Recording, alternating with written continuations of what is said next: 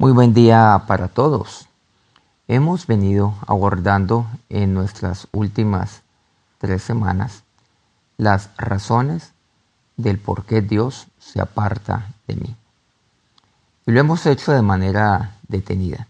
La primera de ellas, por la queja, la murmuración y la querella. La semana pasada empezamos a abordar la segunda razón, por la violencia de mi corazón. Vemos que el servicio en la casa de Dios, las oraciones, la alabanza, entre muchas otras cosas, pueden hacer eh, creer a una persona que está haciendo las cosas bien.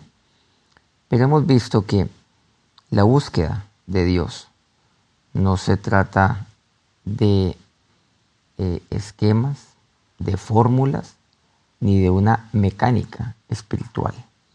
Porque Dios mira lo que está en el corazón y eso es lo que el pueblo estaba haciendo. En eh, un pasaje que abordamos que es el de Isaías capítulo 1. Hoy vamos a seguir profundizando acerca de esta segunda razón, por la violencia de mi corazón. Aquella violencia que me lleva a la violencia de mis manos, o sea, lo que yo hago con mis manos. Acusar, ofender, en fin. Pero concretamente hemos visto que muchos hijos de Dios creen que la vida espiritual es eso, es una fachada donde yo cumplo con cierto tipo de normas y entonces estoy bien con Dios. Pues eso era precisamente lo que pensaba el primer rey que tuvo Israel, que fue Saúl. En la primera carta de Samuel, en el capítulo 15, me expresa lo siguiente, a partir del primer versículo. Después Samuel dijo a Saúl, Jehová me envió a que te ungiese por rey sobre su pueblo Israel. Ahora pues, está atento a las palabras de Jehová. Aquí vemos que esta era la voluntad de Dios. Este era el plan de Dios para Saúl. Y así se lo expresa el anciano Samuel al rey Saúl. Y lo que aquí le dice, dice, mira, él me envió para que te ungiese a ti. Recuerda eso. ¿Recuerdas esto, Saúl? Está atento a las palabras de Dios. Y ahí es donde él le habla. Le da la palabra de Dios, que es la voluntad de Dios, para con Saúl, siervo de Dios. Al fin y al cabo, Dios lo había ungido por medio de Samuel. En el versículo segundo dice, Así ha dicho Jehová de los ejércitos, yo castigaré lo que hizo Amalek a Israel al oponérsele en el camino cuando subía de Egipto. Luego le dice ahí en el versículo tercero, le dice, ve pues, Saúl, ve allá, hiere a Amalek, destruye todo lo que tiene, no te apiades, absolutamente todo. Inclusive Dios le dice, por medio de Samuel que no tome ni vacas, ni ovejas, ni camellos, ni asnos. Esto fue lo que Dios le ordenó a Saúl. No olvidemos lo que le había dicho anteriormente, en el versículo primero. Está atento a las palabras de Dios, porque yo te he ungido. Qué importante. Cuando usted es ungido por Dios, cuando usted sabe que Dios ha derramado el aceite del Espíritu Santo sobre su vida. Cuando usted sabe que usted es escogido por Dios, debe estar atento a la palabra de Dios. Nuevamente, hay que consagrarse a la palabra de Dios. Tengo que consagrarme no solamente a mi papá Dios como hijo, a mi Señor Jesús como siervo, sino también a la palabra de Dios. ¿Y qué involucra esto? ¿Esto qué significa? Que yo debo estar atento a lo que dice la palabra de Dios. ¿Para qué? No para acomodarla a mi antojo, no para interpretarla de acuerdo a mi acomodo o a lo que yo creo o a lo que yo quiero. No, debo estar atento a lo que la palabra de Dios tiene para mí. Pero atento para qué? Para ser de conformidad a lo que allí está. En eso consiste la vida del Espíritu. El Espíritu consiste en estar convencido que Dios me ha tomado, que soy su hijo, que soy su siervo, que Él me ha ungido como tal, que soy ungido como siervo suyo. Pero el siervo que hace está atento a la palabra de Dios. Entonces dice a continuación, a partir del versículo cuarto eh, hasta el séptimo, que él convocó ahí al, al pueblo y de ahí él eh, tuvo 200 mil hombres de a pie y 10 mil hombres de todo Judá. Bueno, ahí entonces ellos se fueron, Saúl con sus hombres, con sus soldados, dice que llegaron a la ciudad de Amalek y puso emboscada en el valle. Y así fue. Y dice que Saúl derrotó a los amalecitas. Eh, y allí continuó, pues, eh, Saúl, supuestamente, eh, con lo que Dios le había ordenado por medio de Saúl, o mejor, por medio de Samuel. Y luego me dice que él tomó al rey de Amalek, en el versículo octavo. Tomó al rey de Amalek, eh, que es Agag. Eh, él y el pueblo dice que perdonaron a Agag. Pero también, dice el versículo noveno, que Saúl y los hombres que estaban con él, sus soldados, también perdonaron lo mejor de las ovejas y del ganado, dice así, y también los animales engordados. También perdonaron lo mejor de los carneros y de todo lo bueno. Y dice, más todo lo que era vil y despreciable, lo destruyeron. Pero no olvidemos lo que Dios le había dicho por medio de Samuel, que se fuera contra Amalek y lo venciera y lo derrotara, pero que nada tomara para sí, ni para él, ni para su pueblo. Nada, ni los carneros, ni las ovejas, ni el ganado. Pues, ¿qué hizo Saúl? No solamente él, sino el pueblo que estaba con él o sea, su ejército, una vez ellos vencieran y derrotaran a los amalecitas y tomaran a Agag, rey de Amalek, pues entonces guardaron para sí lo mejor de todo, de las ovejas, del ganado, de los animales engordados, de los carneros, de todo, nos dice así. Saúl entonces eh, pensó que él eh, podía y debía hacer esto que él llevó a cabo. Mientras tanto, ¿qué estaba sucediendo? Dice la palabra de Dios en el versículo 10 de este pasaje de 1 Samuel 15, que vino palabra de Dios para Samuel. Dios, mientras tanto, le habló a Samuel. ¿Y qué le dijo a Samuel? Samuel no estaba allí, en el campo de batalla. Dice Samuel, me pesa haber puesto por rey a Saúl, le dice Dios a su sacerdote, a su ungido Samuel, porque se ha vuelto de en pos de mí y no ha cumplido mis palabras.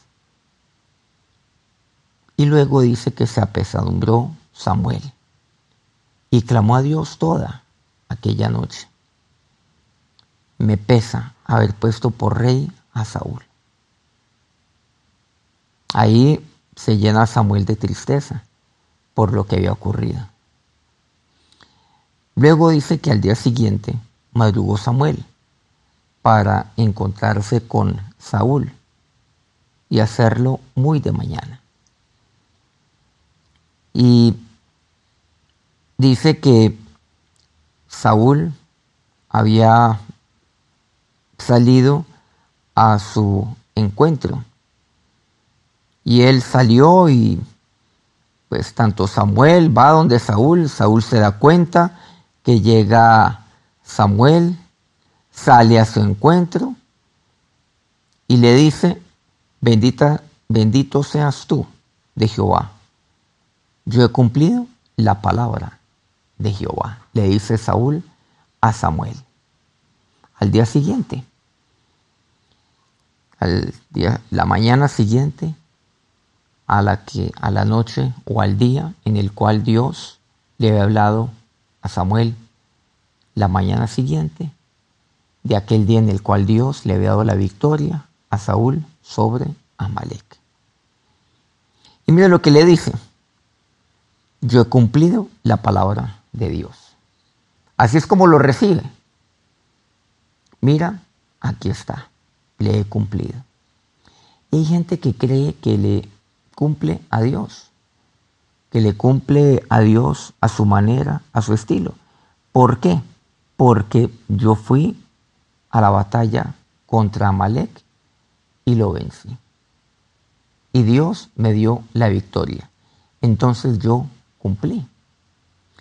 Y aquí hay algo importante. Es que el fin no justifica los medios.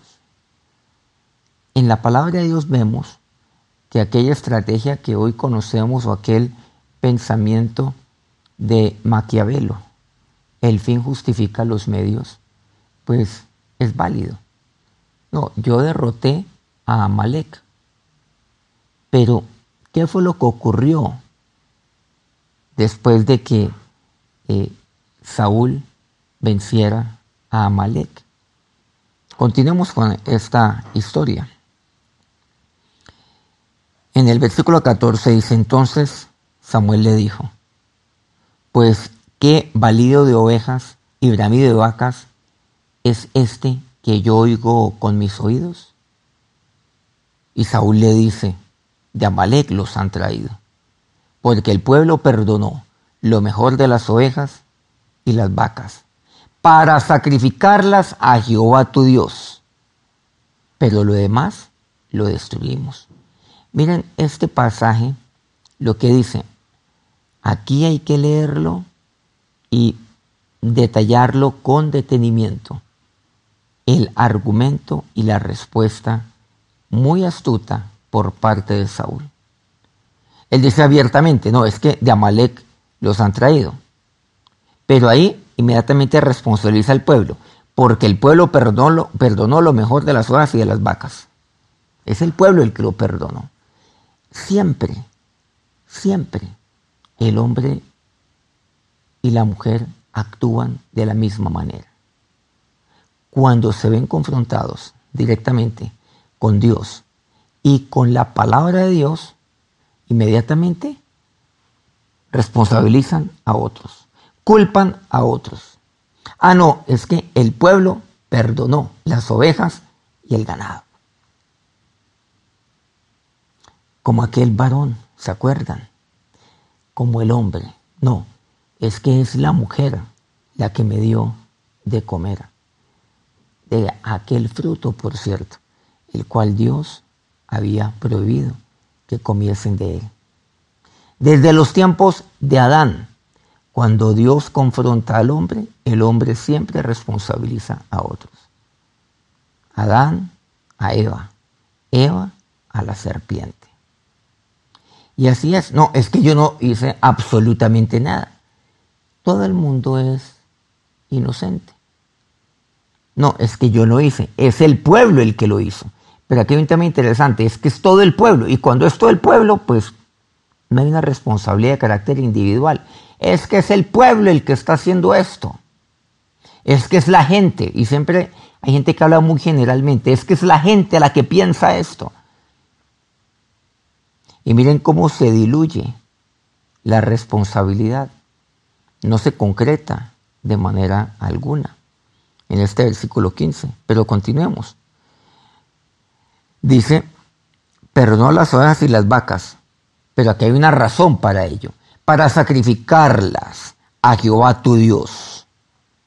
Lo demás lo destruimos, pero lo que hemos dejado, o sea, lo más gordo, lo más bonito, lo más exquisito, lo más bello de todo, eso lo hemos guardado para sacrificarlo para Jehová tu Dios. Ah, caramba, qué fin tan noble. No puede haber eh, una motivación más espiritual que esta para sacrificarlas a Jehová tu Dios. Y, y yo ahí me imagino a Saúl pues señalando a Samuel, tu Dios, para Jehová tu Dios. En otras palabras, mira lo que hemos hecho por Dios y mira, debes darte por bien servido. Es para Jehová tu Dios. Aquí están los carneros, aquí están las ovejas, aquí está lo más fino, lo más hermoso, lo más gordo del ganado.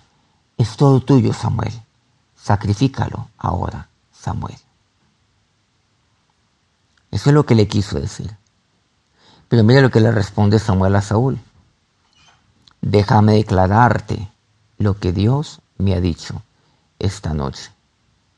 Y él le respondió, dilo, Samuel, ¿qué es lo que Dios te ha declarado?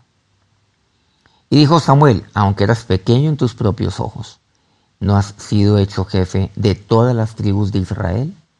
¿Y Jehová te ungido por rey sobre Israel?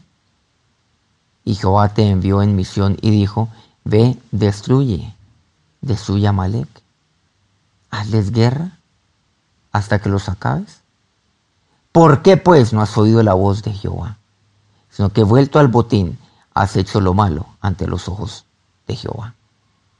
Mira lo que le pregunta aquí Samuel a Saúl. ¿Por qué pues no has oído la voz de Dios? ¿Por qué no te has consagrado a la palabra de Dios? Recordemos lo que aquí comenzamos con el primer versículo, lo que era el plan de Dios. ¿Se acuerdan? Está atento a las palabras de Jehová. Hay que estar atento. Hay que tener mis oídos prestos para la palabra de Dios. Por eso le dice, porque no has oído la voz de Jehová. La gente no oye. La gente simplemente le escucha de paso, pero no la oye. Y el oírla tiene que ver con el hacerlo atentamente, sino que has vuelto al botín, has hecho lo malo ante los ojos de Dios. El versículo 26, Saúl le respondió a Samuel, antes bien he obedecido la voz de Dios, después del contrario, y fue la misión la cual Dios me envió. Y aquí está el rey de Amalek, Agag, y he destruido a los amalecitas. O sea, Saúl se obstina en que él fue atento a la voz de Dios, en que él obedeció a Dios. Pero mire lo que él continúa argumentando. Dice, pero mira Samuel, el pueblo tomó el botín de las ovejas y las vacas, las primicias del anatema, para ofrecer sacrificios a Jehová tu Dios en Gilgal, dice en el versículo 21. Insiste de esta manera. Miren cómo él interpreta su manera y lo acomoda. Y el versículo 22, clave. Le dice Samuel a Saúl, se complace Dios tanto en los holocaustos y víctimas como en que se obedezca a las palabras del Señor. Ciertamente el obedecer es mejor que los sacrificios y el prestar atención que a la grosura de los carneros. Versículo clave. Él 22.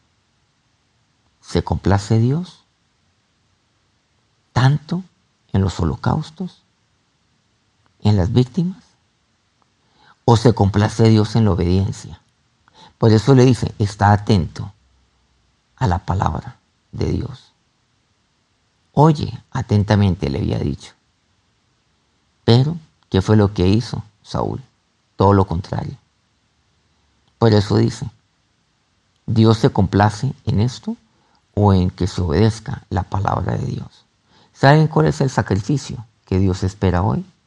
La obediencia. Y la obediencia tiene que ver con mi consagración a Dios y a su palabra. La obediencia tiene que ver con la búsqueda de Dios. Yo busco la palabra de Dios para oírla atentamente. Por eso estamos hablando de la búsqueda de Dios. Para eso es que yo busco a Dios. Para eso es que yo busco su palabra. Para oír a Dios. Para oír atentamente su palabra. Y para hacer de conformidad a ella. No para interpretarla, sino para llevarla a cabo. En eso consiste el crecimiento espiritual, la madurez espiritual, para hacerla así. Por eso dice, ciertamente el obedecer es mejor que los sacrificios. Y el prestar atención que la grosura de los carneros.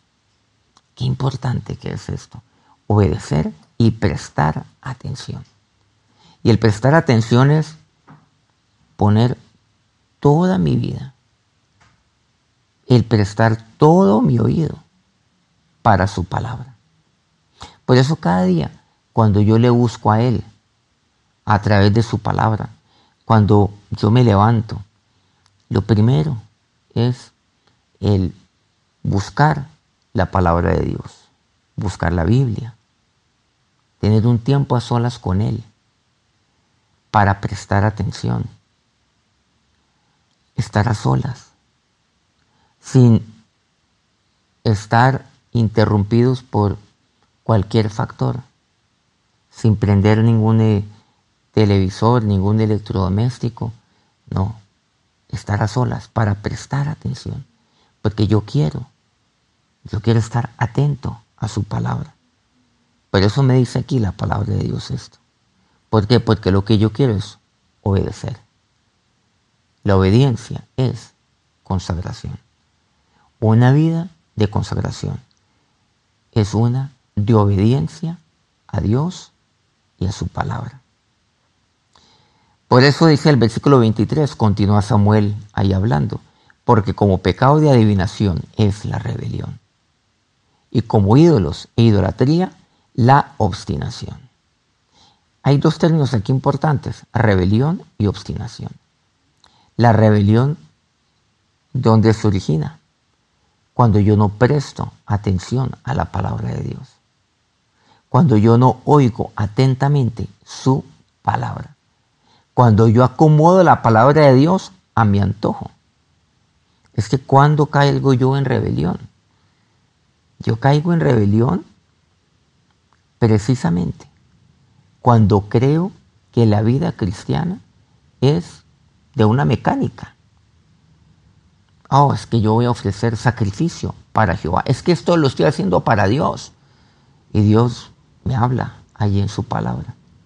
No solamente el qué debo hacer, sino el cómo debo llevarlo a cabo. Por ejemplo, los que estamos casados. ¿Qué nos dice la palabra de Dios? Varones, maridos, amad a vuestras mujeres.